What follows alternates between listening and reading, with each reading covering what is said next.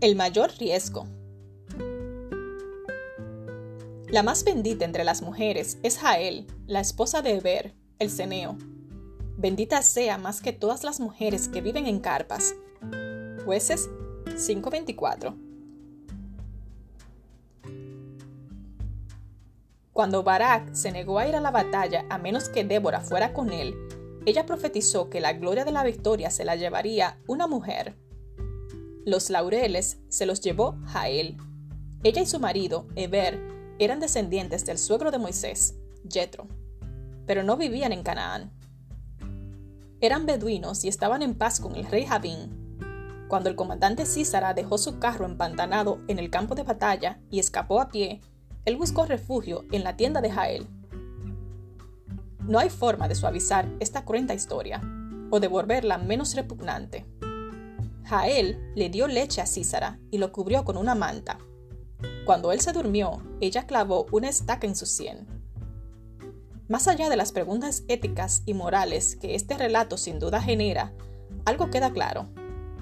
Jael no era la clase de mujer que dejaba pasar una oportunidad. Ella ignoró las leyes de hospitalidad de la época e ignoró que eran aliados del rey. Tampoco perdió tiempo esperando a que Barak llegara Tal vez le preocupaba que Císara se despertase. Con una resolución digna de una guerrera amazona, tomó lo que tenía y conocía, una simple estaca, y lo usó para matar al enemigo de Israel. Tomar o dejar pasar una oportunidad puede costarnos años de vida. El pueblo de Israel vagó por 40 años en el desierto por negarse a avanzar y atacar cuando Dios se lo ordenó. De igual manera, podemos pasar años sufriendo porque evitamos tener una conversación difícil, por no poner límites o por no atrevernos a pelear por nuestros sueños. Podemos sacrificar la vida entera en el altar de la seguridad y evitar correr cualquier riesgo. ¿Te imaginas qué hubiera sucedido si Jael esperaba que llegase alguien más fuerte y más capaz para luchar contra este poderoso enemigo? Probablemente Císara hubiera despertado y escapado con vida. Jael se dio cuenta de algo muy importante. El mayor riesgo era no hacer nada.